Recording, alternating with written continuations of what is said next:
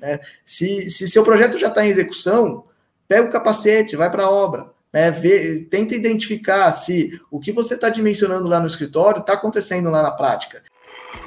Bom dia, boa tarde, boa noite, seja qual for o horário ou o local que você está nos ouvindo, fique muito à vontade. Como vocês sabem, eu sou Sabrina Dumer e estou de volta em mais um Verumcast.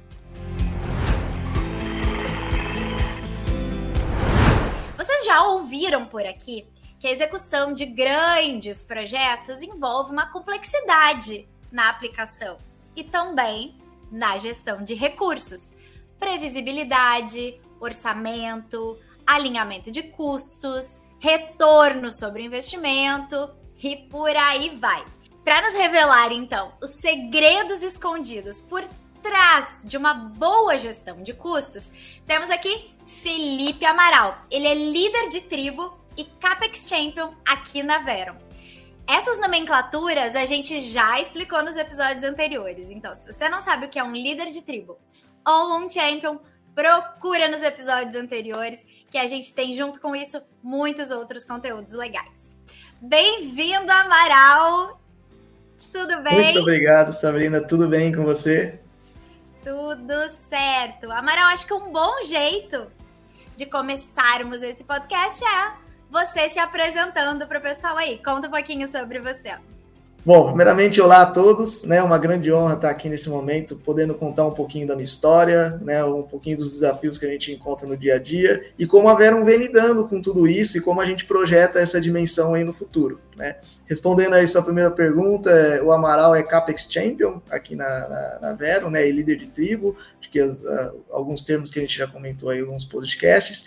É, inclusive, eu já fui líder de chapter de gestão de custos, né, e tenho muito orgulho em dizer o quanto que essa equipe vem se desafiando nesses últimos meses e, e desenvolvendo aí um trabalho incrível na, na, gestão digital dos custos. E como o pessoal do, da WP comentou no podcast passados, né, a, a Vero está organizada de uma, de uma estrutura ágil, né? Então, a gente tem é, as tribos, que envolvem os projetos por contexto, e os chapters, que são dimensões transversais, que traz aí o objetivo de atuar de uma forma matricial, promovendo uma evolução dessa dimensão, promovendo uma qualidade dos produtos que a gente entrega e uma sinergia entre, entre as evoluções que a gente traz para dentro dos projetos e para os objetivos da Vera.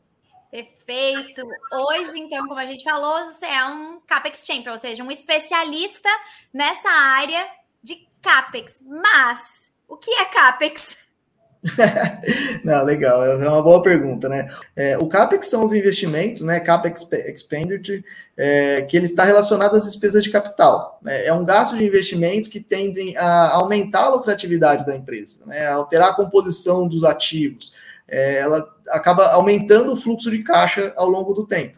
Né? Por ser um, um ele tem um, um, um, custo alto no início, né? Mas ele visa um investimento a longo prazo, né? Perfeito. A gente sempre ouve muito essa palavra capex junto ou contextualizada com a outra palavrinha opex, né? Qual seria a diferença dessas, dessas duas, desses dois termos? Né? Enquanto o CAPEX ele olha para o crescimento da empresa, né, uma visão a longo prazo, o OPEX está direcionado aos custos operacionais, né? eles são investimentos mais recorrentes, é, são aqueles investimentos essenciais para que o, a, o, o, funcionamento da empresa é, não seja prejudicado. Né? O OPEX ele tem algumas, é, as despesas elas precisam ser liquidadas dentro do fluxo de caixa. Né? Se isso não está acontecendo, quer dizer que a saúde financeira da empresa está um pouco comprometida. Perfeito, acho que ficou claro. Seria mais basicamente é, uma diferença entre custo e investimento, ou a resposta é mais complexa que isso? É, um pouco mais complexa, né? Os dois são investimentos, né? Um é investimento para o desenvolvimento de novos negócios, né? Para realmente é, alterar a composição dos ativos, para buscar algum, gerar mais algum, receita gerar receita, procurar eh, gerar novas receitas, né? Enquanto que o OPEX ele é uma, um gasto recorrente, né? Para você conseguir manter o funcionamento daquela, daquela empresa. Ai, perfeito, perfeito. Bom, voltando à tua história, então, é, como foi essa trajetória até aqui, né? Quando que você teve aquele estalo de que era gestão de custos o caminho que você escolheria trilhar? Acho, acho que legal para começar que acho que nunca teve um estalo, né? Acho que a, até pela trajetória que eu tive até aqui, é, eu sempre fui me adaptando e encarando o que tivesse na minha frente, e por mais que pareça um chavão, né, eu sempre foquei em trazer é, o maior nível de qualidade de tudo que eu fazia. Acho que até como exemplo da minha vida pessoal, né, que tem diretamente, direta, tá, totalmente relacionada com, com, o profissional que eu sou hoje, é, eu já morei em mais de 12 cidades, desde pequeno eu mudei junto com meus pais, então eu sempre tive que, que ir me, me, adaptando às situações. Né? Depois eu fui fazer faculdade, fui morar em República, morei fora. Inclusive, alguns colegas da República trabalham com a gente aqui na Vero, então é, essa amizade se mantém junto no, no profissional. É, depois eu, eu atuei com tecnologia, onde eu fui implementar o SAP, né, o RPs em, em projetos de construção, e, e, e, acabei entrando no mundo da engenharia de construção propriamente dita, gerenciando obra, fiscalizando obra, fazendo gestão de empreiteiras, que acho que foi quando eu comecei a pavimentar a minha, a minha experiência em gestão de custos. Né? Acho que é, eu, eu vivia na prática né, o dia a dia de, de, obra, planejamento de projetos, planejamento de CAPEX dentro da visão do owner. Né? Aí, depois de um tempo, eu, eu entrei para consultoria, é, onde eu tive realmente uma evolução muito grande profissionalmente. É, onde eu tive oportunidade de trabalhar em diversos setores, né? desde reparação de, de desastres ambientais, energia nuclear, é, de siderurgia, mineração, químico. É, nossa, acho que tem tantos setores que eu não vou lembrar tudo de cabeça. Mas é, e, e, isso acabou trazendo um, um contexto muito grande para dentro dos projetos, porque tinha hora que eu trabalhava com auditoria de custos, auditoria de contratos, é, já fui planejador de um projeto, é, de um grande projeto de siderurgia. É, já fiz, já, já, já liderei um processo de contratação de uma, de uma grande obra, é, então trabalhando dentro de suprimentos. Isso começou a me trazer uma visão integrada dos projetos, uma visão holística, né, que acho que acaba sendo um dos grandes é, um, um dos grandes destaques assim da, da, da, minha carreira e que eu venho trazendo isso para a visão de gestão de custos. Quando eu entrei né, mais direcionado nessa, nesse mundo de engenharia de custos, é, eu consegui conectar tudo isso de uma forma é, mais é, estruturada. Né? E aí hoje eu comecei a perceber é, que aí pegando do estalo, né, que você que você comentou, na verdade eu vi o quão fundamental é essa visão, essa ter essa experiência do campo, essa experiência de gestão, essa experiência de auditor e essa experiência é, consolidada em todas as, as, as, diversas áreas de um projeto, me fez é, realmente identificar grandes oportunidades de melhoria nos processos. Né, que eu acabo vendo isso sendo uma das grandes, é, uma das grandes falhas que a gente tem encontrado no, no, nos projetos hoje em dia. Perfeito. A gente não precisa nem perguntar por que uma empresa precisa dar atenção a esse tema, né? Já fica meio evidente, mas no teu olhar de especialista e até considerando todos esses segmentos pelos quais você passou, quais são os erros? Eu vou chamar de erro, mas talvez não seja, né? Mas quais são os erros mais comuns que levam as empresas a terem fragilidade nessa área? Porque é uma área que é sempre vista, né? Com, com delicadeza. A gente, a gente fala de custos como que pisando em ovos. Então, é, sobre o teu olhar, assim, com toda a experiência que tu adquiriu até aqui, é, o que torna essa, essa área tão aparentemente frágil? É, isso vem muito conectado com, com a forma como a Veron, é, a proposta de atuação da Veron, né, que é focando na integração e na colaboração. Eu vejo que uma das grandes fragilidades é essa, essa, essa falta de visão integrada né, nas estimativas de custos, né, seja lá em qual for o momento do projeto, qual momento ele estiver.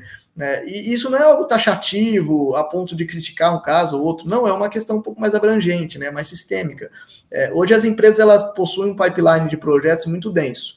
É, então, o, a, a, alta demanda de entregáveis, de documentação que precisa construir para é, seguir nos processos de aprovação dos projetos, faz com que naturalmente é, as, as, empresas trabalhem cada vez mais em silos, né? É, como assim? Ah, é, o, a área de planejamento faz o seu planejamento, enquanto isso o pessoal da engenharia está montando a parte da engenharia, isso acaba se juntando, cai na, na, na, na área de custos para elaborar um orçamento. Eles usam aí, às vezes, uma, alguma é, reunião de riscos que faz alguma uma integração entre todas as áreas e acaba pegando, cada um faz seu ajuste e segue, e segue o próximo ciclo, né? Entrega e vai para o próximo. E isso acaba trazendo uma, é, uma falta de visão integrada desde o início do processo. Né? É, é realmente você procurar é, a ter esse olhar técnico, ter olhar gerencial, ter o olhar de planejamento, o olhar de riscos, a, a, visão situacional do projeto em todas as áreas, desde o início do projeto. Né? É, é realmente às vezes o, o, o, responsável pelo custo é pegar o projeto de engenharia, é analisar aquele projeto, ver se o que está na planilha de quantidades lá está contemplando todas aquelas informações que o projeto fala? É realmente ter o, uma, uma leitura da especificação técnica, ver se aquele documento contempla uma forma transparente todo o escopo que a gente precisa contratar, que a gente precisa avançar, é pensar pelo, pelo, pela cabeça do próprio, é, do próprio contratado na, no futuro, como que ele montaria aquele orçamento, né? o que, que ele consideraria. É, é, a gente vê, assim, por exemplo, a parte de planejamento, é, aquele planejamento, aquele dimensionamento de, de uma duração, de uma atividade que está lá no cronograma, ele tem por trás dele uma premissa, ele tem é, um, um, um, um, equipamento específico, uma equipe é, definida para executar aquela atividade. Como que isso está conectado dentro dos custos? Né? Então, essa visão integrada é importantíssima para o processo. Né? Uma outra questão que a gente acaba vendo bastante é de assumir alguns valores como referência né? e, e, e usar, e, e, fazer a conexão de quanto essa referência está adequada para o contexto desse projeto.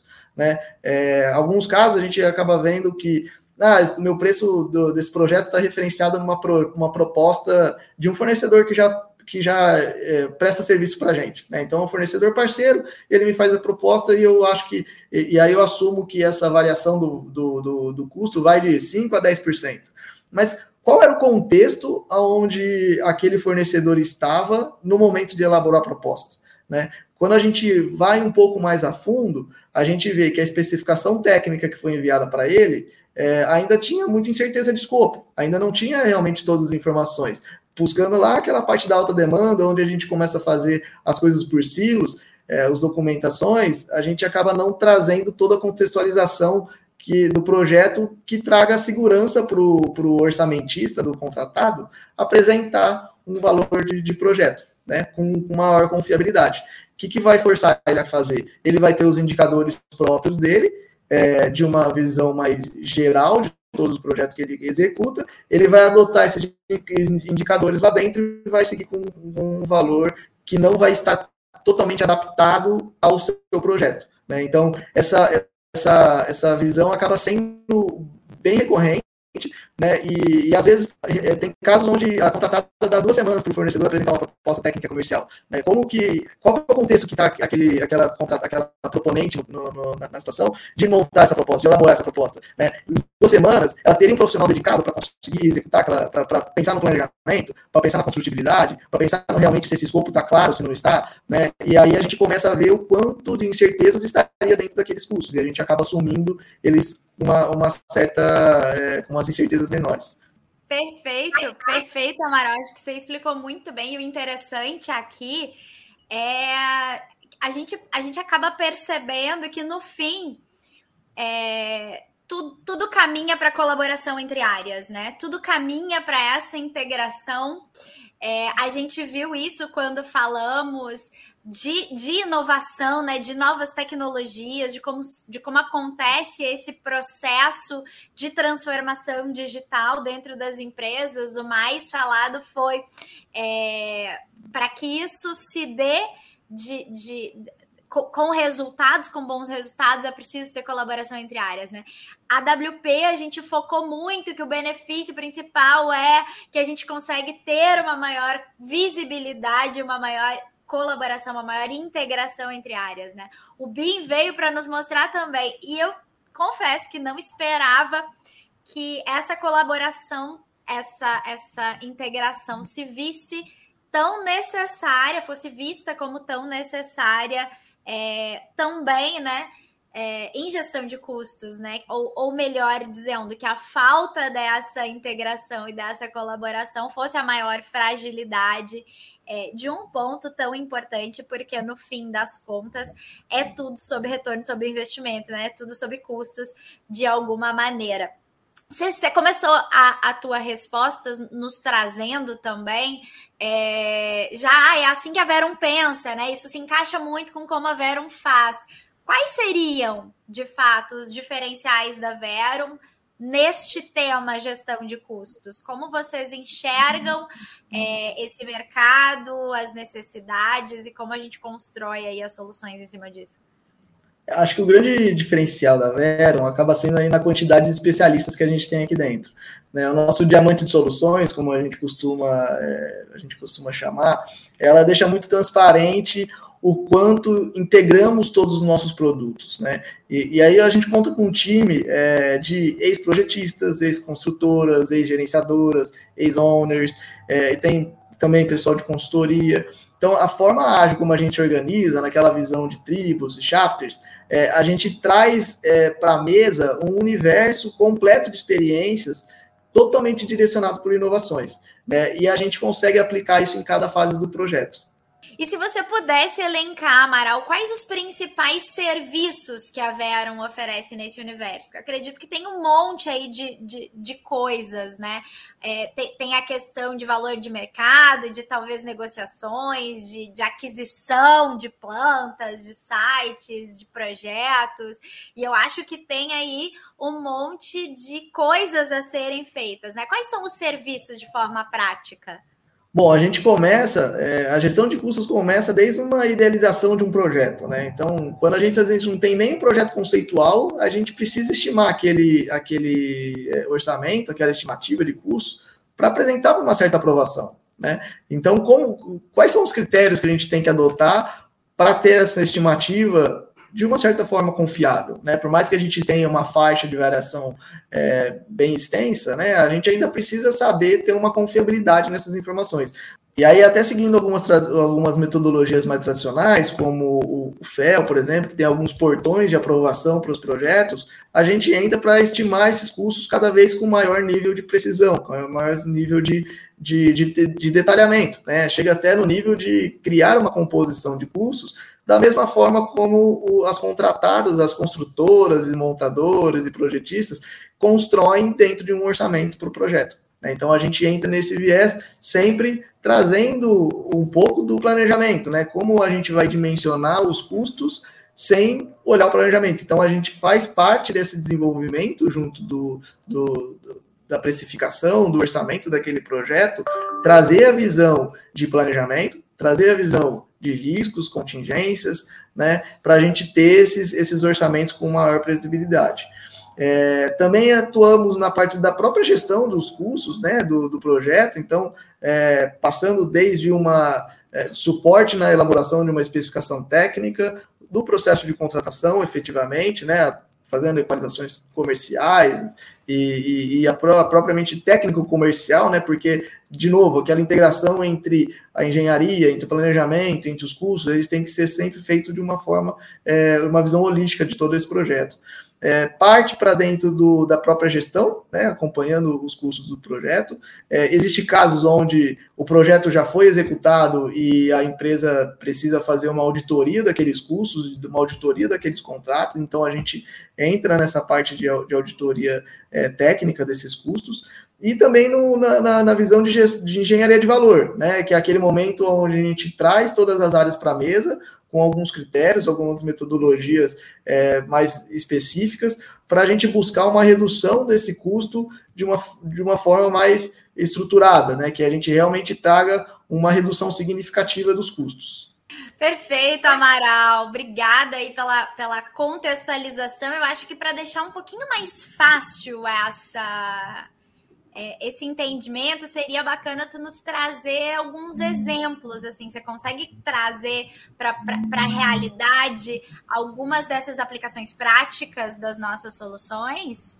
Bom, exemplos, ah, a gente teve um projeto na África, onde o projeto ele havia sido dimensionado para uma, uma certa capacidade de produção, e ele foi reduzido praticamente a um terço, quase metade do, dessa capacidade, e a gente precisava revisar todos esses custos. Então, a gente trabalhou na divisão, na revisão de custos e de planejamento. Né? Teria, a gente precisaria passar um novo prazo e um novo orçamento para esse projeto ser aprovado é, buscar investidores e tudo mais. Então a gente trabalhou nessa, nessa, nessa revisão de todo esse CAPEX, trabalhando até com uma visão um pouco mais internacional, com, com alguns, é, algumas particularidades né, de projetos é, internacionais, com equipes, equipes globais. Então a gente trouxe muito isso é, dentro do, do dos nossos produtos, das nossas soluções.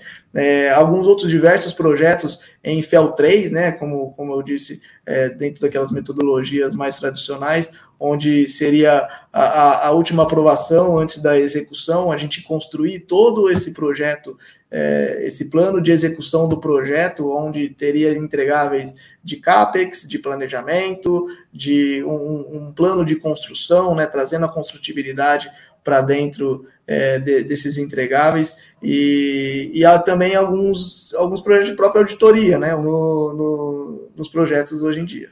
Obrigada, Amaral. Acho que assim fica bem mais claro mesmo.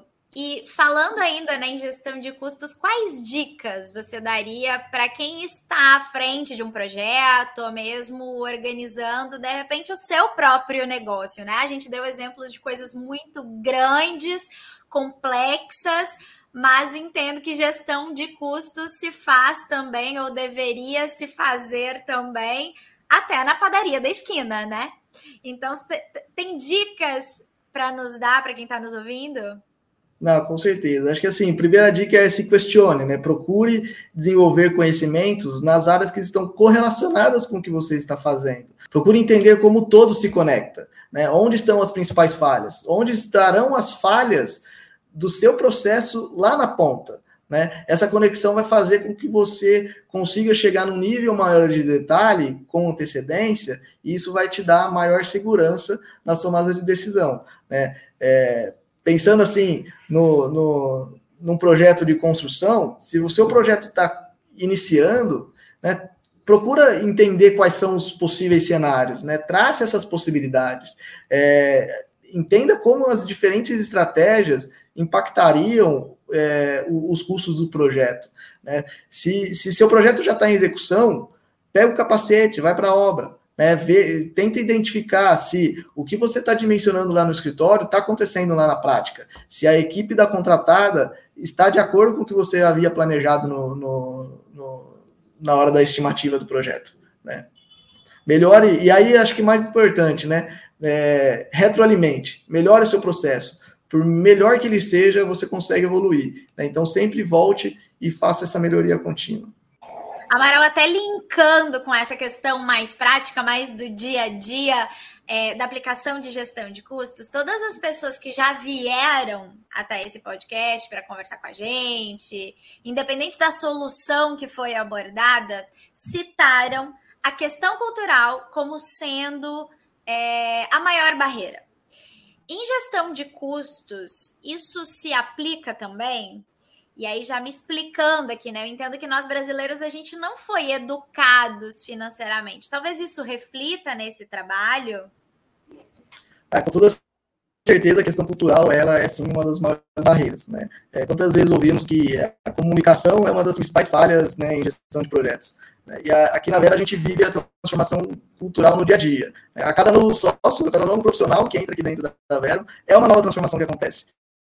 Né? E, e, por isso a gente, é, por a gente praticar essa transformação diariamente, é, quando a gente participa dos projetos, a gente entra dentro dos clientes, são novas e novas situações que aparecem no dia a dia que faz a gente repensar, que faz a gente se reestruturar, que faz a gente é, agir de uma forma diferente. E é uma evolução incremental. Né? E, naturalmente, isso traz ganhos. É, a, a, gestão de custos hoje no, no Brasil, principalmente, é, ela ainda é muito tradicional. Né? Ainda tem essa visão onde você tem uma área de custos que às vezes não se conversam tanto com as outras áreas, como, como deveria. É, acho que essa, acho que a, a, parte que você comentou sobre a, a educação financeira, é, acho que não estaria tão, tão ligado quanto a forma como o Brasil executa projetos hoje em dia. Né? E, e as características dos projetos no Brasil faz com que isso aconteça, né? muito pelo que eu expliquei lá no começo.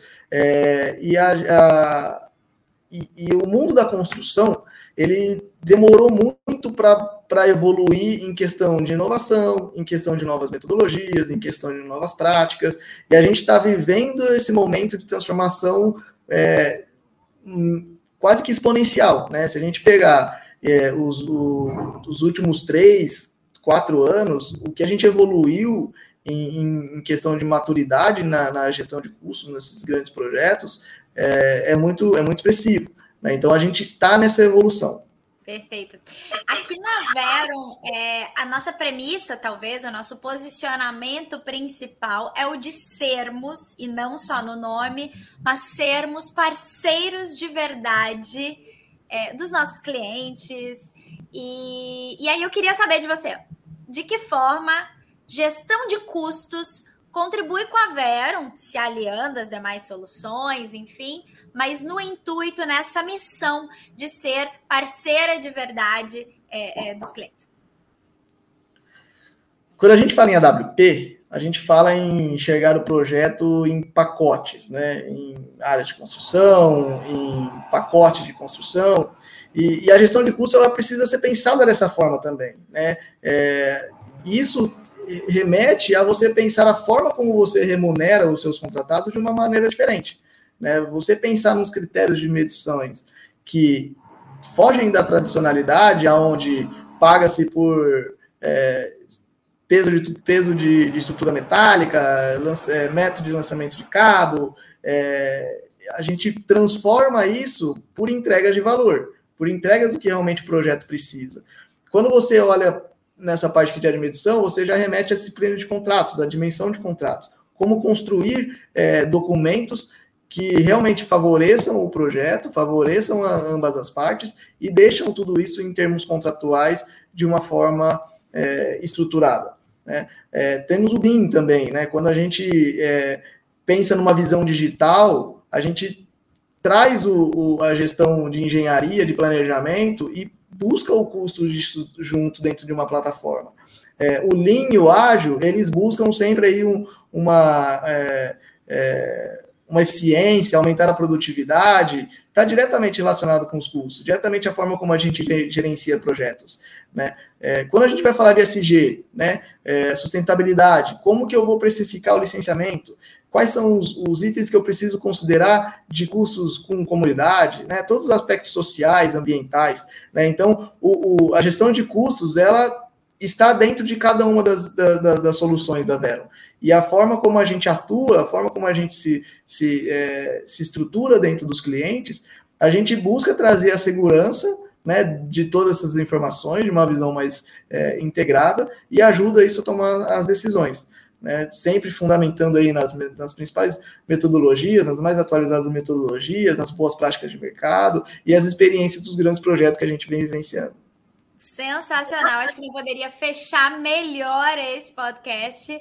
Amaral, muito obrigada pelo papo. Quero ser aqui de novo para a gente poder aprofundar com mais detalhes todos esses assuntos.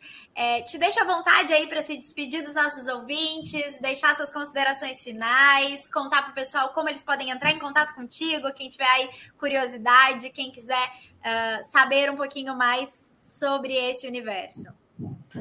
Eu que agradeço, Sabina, muito obrigado. Foi um papo muito gostoso hoje. Espero contar com você aqui outro dia, ou com outros profissionais. A gente pode trazer aí uma visão com, com outras disciplinas ao mesmo tempo, né? Quem sabe seria uma, uma boa, Ótima uma boa ideia. ideia né?